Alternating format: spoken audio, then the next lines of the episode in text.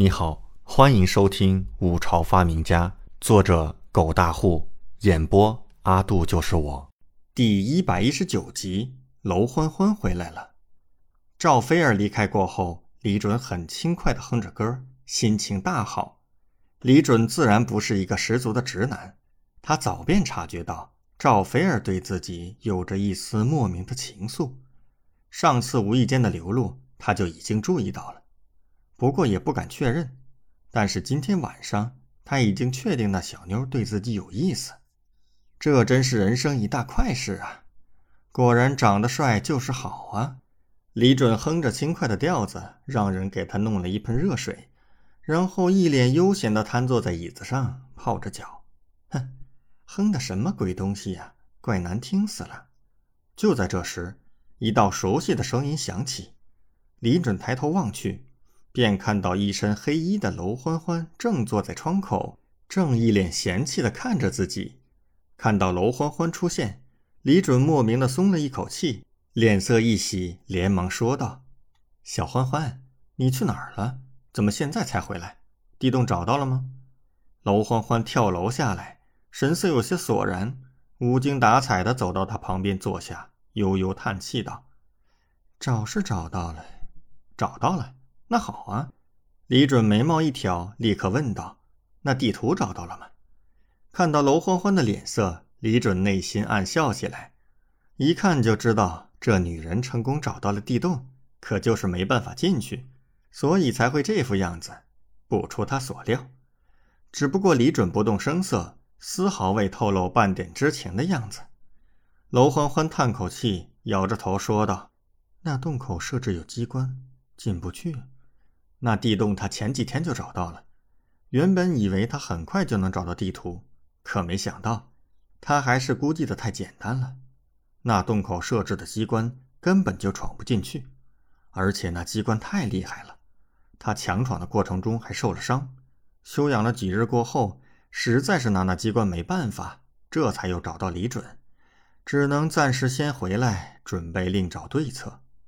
哦，机关呢？那可真是难办了。李准缓缓点头，表情很淡然，内心却是笑开了花。那个宝藏我也想要，要是那么容易就让你找到，那老子早就慌了。李准内心暗笑。然而，娄欢欢忽然眯着杏眼，眼神敏锐地看过来，目光有些犀利地问道：“你早就知道有机关？”李准木的内心一突，靠！这女人感觉这么灵敏的吗？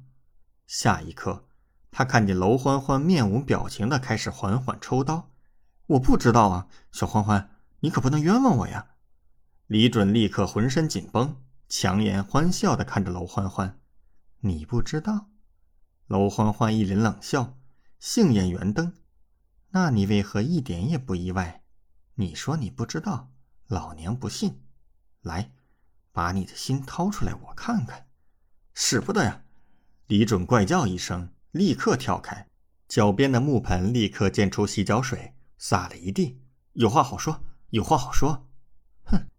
娄欢欢冷哼一声，缓缓收刀道：“老娘不管你知不知道，现在给你一个选择，帮我想办法打开地洞的门。”娄欢欢看着他，舔了舔有些香艳的嘴角。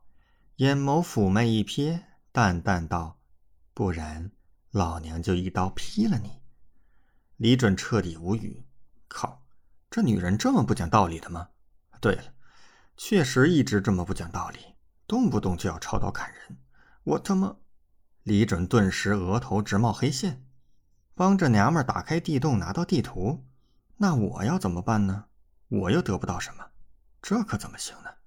这份藏宝图我也想要啊，可是看这个架势，这女人可不会好心的分自己一杯羹，她只会拿刀威胁自己，薅自己的羊毛，这可不行。他必须要想一个两全其美的办法，既不能被这个女人一刀砍了，又能够拿到宝藏。李准有些无语道：“大姐，咱讲点道理好吧？难道我就只是一个做苦力的吗？要是我帮你打开了地洞，有什么好处？”娄欢欢看着他，淡淡道：“我可以不砍你。”李准顿时面无表情，这女人到底怎么想的？感谢您的收听，请继续收听下一集。